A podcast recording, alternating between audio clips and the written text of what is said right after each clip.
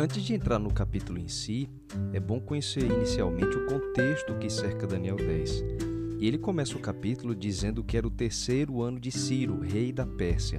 Ciro foi o rei profetizado por Isaías, de quem foi dito há muito tempo que ele seria um instrumento na mão de Deus para iniciar a restauração do seu povo.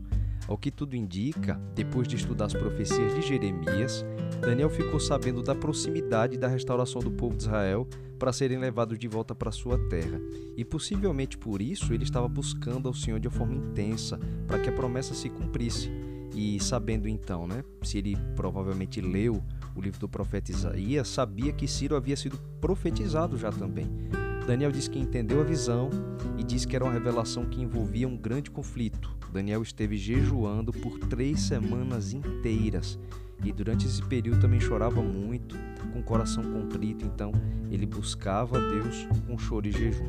O motivo do jejum é explicado na própria visão. Daniel diz no verso 12: buscava compreensão. Então a gente vê uma coisa muito interessante sobre a vida de Daniel.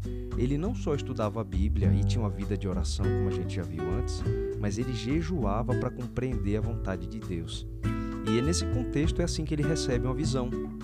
Deus lhe revela é, uma visão em que aparece um homem vestido de linho. E é interessante que a descrição desse homem que aparece na visão do capítulo 10 é praticamente idêntica à de João em Apocalipse 1 quando João vê na verdade o próprio Jesus. Então, para nossa surpresa, o homem da visão que Daniel contempla muito provavelmente é Cristo também. E a reação de ambos, tanto de João quanto de Daniel, quando contemplam o Filho de Deus, é a mesma. Eles desmaiam com o rosto no chão e ficam sem forças.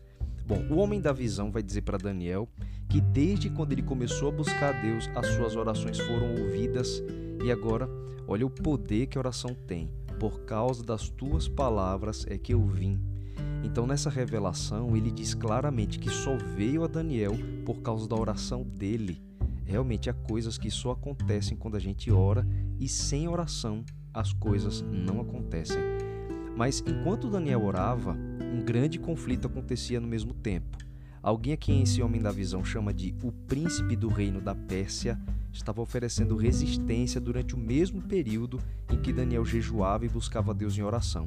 A gente viu que aparentemente o motivo da oração de Daniel era para o cumprimento das profecias, para a restauração do seu povo.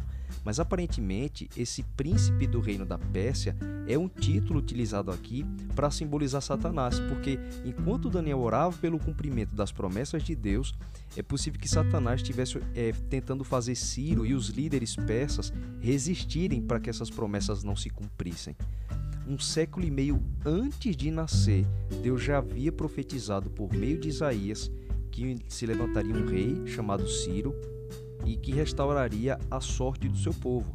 Deus chega a chamá-lo de meu pastor, meu servo, né, para fazer bem à nação de Israel, que até aquele momento ainda estava no exílio depois do cativeiro da Babilônia. Ergueu-se o império medo-persa, agora com a dominação do lado persa né, por meio de Ciro, mas o povo de Israel ainda continuava no exílio.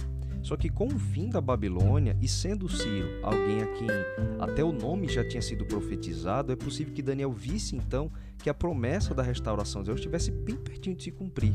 E ele passa a orar, a jejuar por isso, só que Satanás ficava ali tentando frustrar o cumprimento das promessas de Deus impedir que Ciro é, atuasse em favor de Israel como Deus tinha profetizado.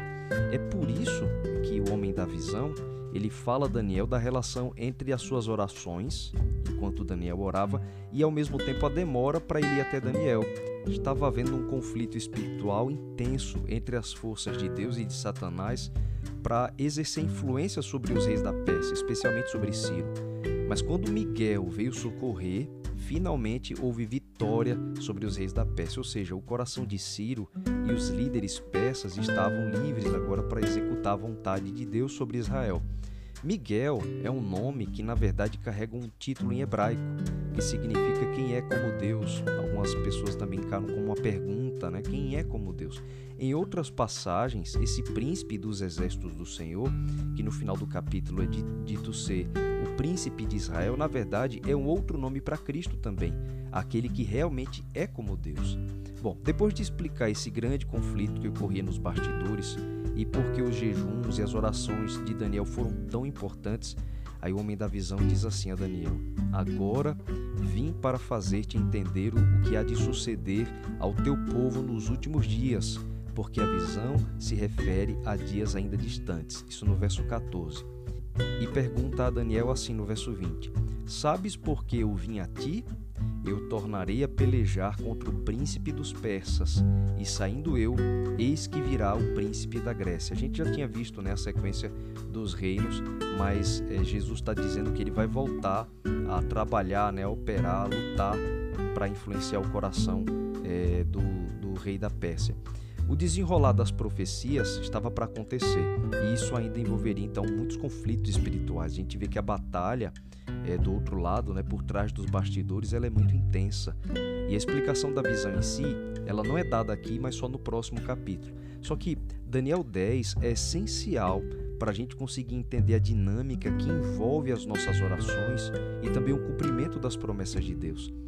O homem da visão e as revelações que Daniel recebe aqui são claramente explicadas que elas ocorrem por causa do jejum e das orações de Daniel.